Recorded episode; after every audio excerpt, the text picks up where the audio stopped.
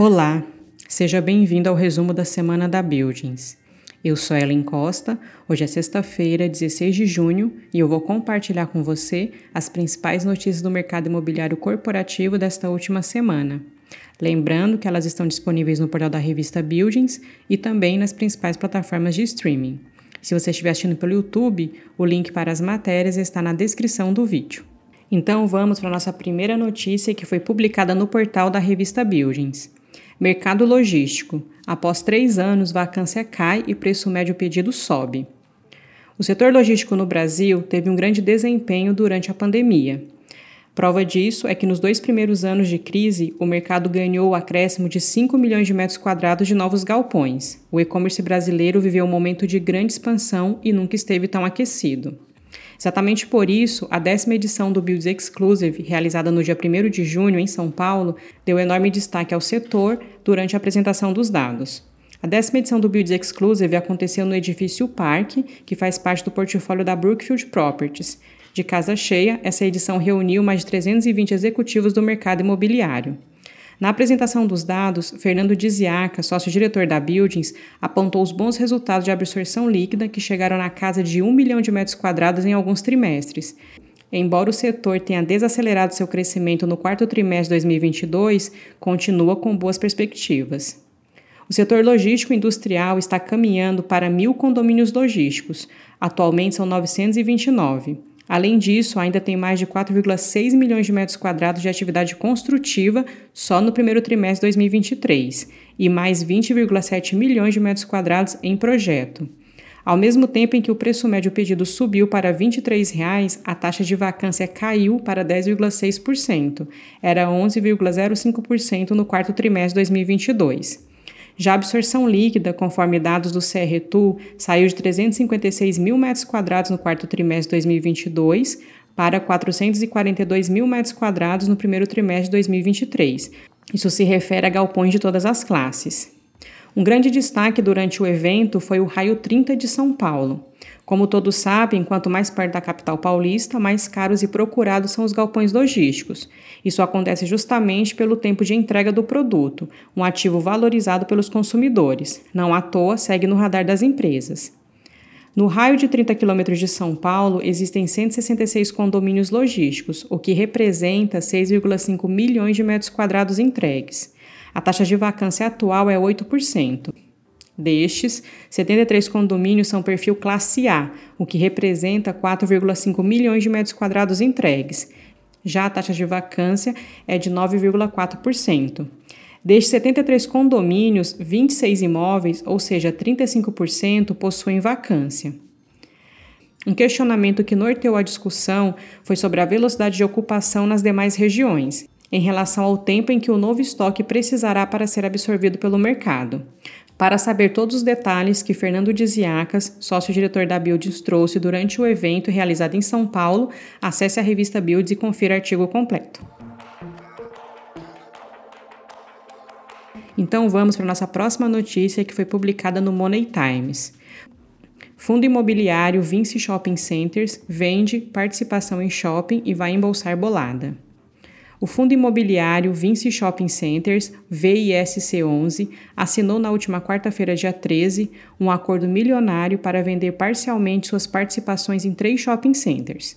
Em comunicado, o fundo explica que a venda é de 10% de sua participação no Vila Romana Shopping, em Florianópolis, Santa Catarina, 9% no Shopping Guatemi Bosque, em Fortaleza, Ceará, e uma fatia de 5% no Ribeirão Shopping, em Ribeirão Preto, interior de São Paulo. Com isso, o VISC11 vai embolsar 297,5 milhões de reais. O cap rate estimado da operação é de 7,3%. Ainda assim, com a venda, o fundo imobiliário seguirá com participações de 10% no Vila Romana Shopping, de 6% no Iguatemi Bosque e de 15,3% no Ribeirão Shopping. O pagamento da bolada será feito até janeiro de 2025. Quando a operação for concluída, o Vinci Shopping Center receberá 25% do valor. Depois, receberá 42% do valor de venda em janeiro de 2024, mais 15% em julho do ano que vem e, no fim, 18% restante no começo de 2025. O O VISC11 diz que o ganho de capital gerado pela operação representa um resultado caixa extraordinário não recorrente de 94,2 milhões de reais, o equivalente a R$ 5,07 por cota. Tem interesse pelo setor de shoppings? Não deixe de conhecer o módulo Shoppings da Buildings, disponível na plataforma Serretul. Dados de mais de 680 shoppings no Brasil inteiro estão cadastrados em um só lugar. Para saber mais, agende uma apresentação. E uma novidade recente para quem se interessa por Cap Rate é o lançamento do novo painel de Cap Rate também na plataforma Build CR2. Essa nova funcionalidade permite aos clientes realizarem consultas da taxa de capitalização de uma potencial transação em determinado imóvel. Para saber mais, acesse a revista Buildings.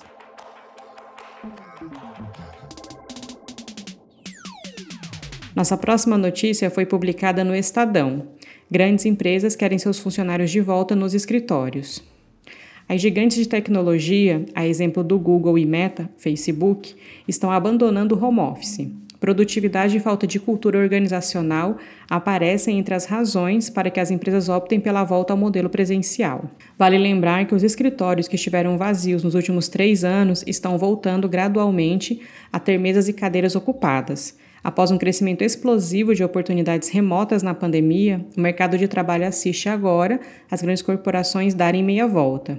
Esse movimento acena para o enfraquecimento do home office, como pesquisas recentes têm apontado.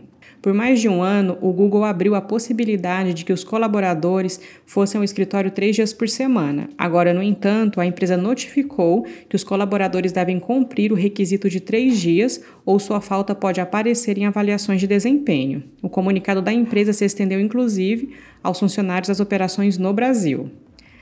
A Salesforce, outra gigante da tecnologia, escolheu outro tipo de incentivo. A empresa disse que fará doações para instituições de caridades locais a cada dia que os trabalhadores vierem ao escritório no final do mês de junho.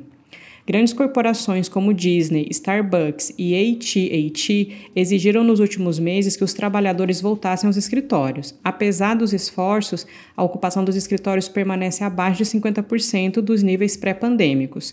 Esses dados foram rastreados pela Castle System. Estudo da plataforma Fiverr apontou que dois terços dos executivos querem seus funcionários de volta em tempo integral. Entre as razões estão fatores como a crença de que as pessoas ficam mais motivadas quando sabem que estão sendo observadas por seus superiores, além de haver uma redução dos tempos de intervalos durante o dia de trabalho. Na outra ponta, um levantamento recente mostrou que 63% dos entrevistados consideraram que houve aumento na rotatividade dos profissionais, isso em relação ao trabalho remoto e flexível. Para saber mais, acesse a revista Buildings.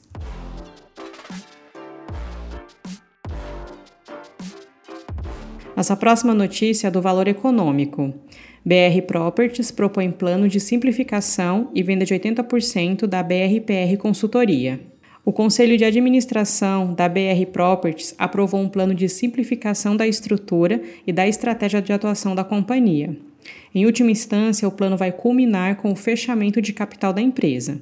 Isso ocorrerá por meio de uma oferta de aquisição de ações feita pelo controlador Slabs Investimentos.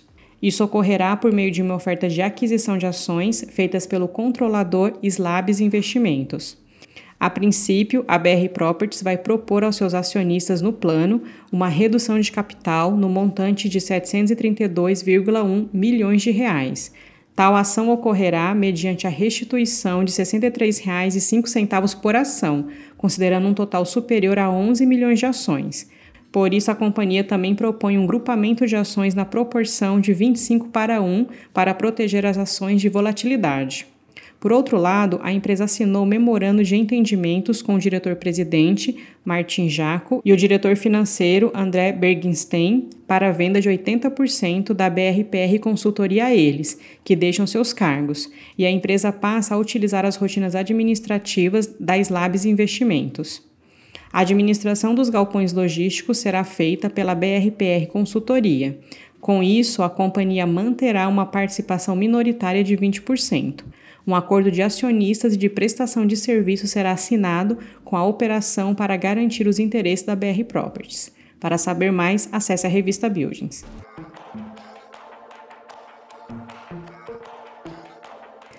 Nossa próxima notícia foi publicada no Brasil Journal. Tarpon aposta no mercado de galpões por meio da NIT Partners. Os sócios da NIT Partners, uma gestora de patrimônio privado ligada à Tarpon, que busca negócios de nicho, compraram uma participação minoritária relevante na Aérea, uma consultoria imobiliária focada em real estate logístico.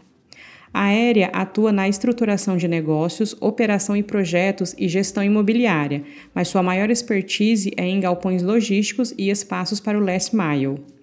Segundo sócios da NIT, a decisão de não realizar o investimento diretamente pela gestora ocorreu para reduzir a burocracia e os recursos chegarem mais rápidos à aérea. Futuramente, a empresa se juntará a outras companhias do portfólio da NIT, como o hub logístico NS Tech e a empresa de tecnologia Sinqia.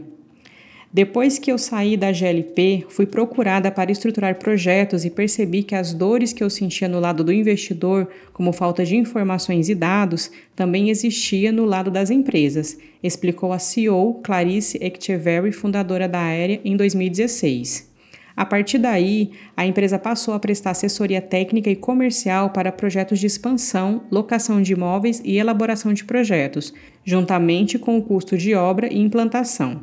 A empresa também ajuda a levantar fund e acompanha obras de galpões, mas o grande potencial da empresa é uma base de dados de terrenos e galpões disponíveis, algo que sempre faltou no mercado e que a empresa está construindo, segundo a executiva. Os sócios da NIT se interessaram pela aérea por vê-la como um negócio complementar à NSTEC, que faturou 570 milhões de reais no ano passado e é o principal investimento do fundo, disse Vasco Oliveira, CEO tanto da NIT quanto da NSTEC. A NSTEC, uma empresa de tecnologia para logística, já investiu 1,5 bilhão de reais desde sua fundação em janeiro de 2020, tanto da geração de caixa próprio quanto de aportes, disse Vasco. Do total, 500 milhões de reais vieram da NIT, que detém 50% do negócio. Para saber mais, acesse a revista Buildings. E antes de finalizar, te convido para conferir os artigos e outros conteúdos disponíveis no portal da revista Buildings e também no nosso canal no YouTube. Inclusive, nós estamos com um vídeo novo no nosso canal sobre a cobertura da décima edição do Builds Exclusive, realizado em São Paulo no último dia 1 de junho. Se você ainda não conferiu, corre no nosso canal e veja lá os principais momentos desse encontro que foi tão especial para o mercado imobiliário corporativo de São Paulo. Então por hoje é só, vou me despedindo por aqui. Espero que você tenha gostado do nosso resumo. Sou Ellen Costa, te desejo um excelente fim de semana e nós voltamos a nos falar então na próxima sexta-feira. Um abraço e até lá!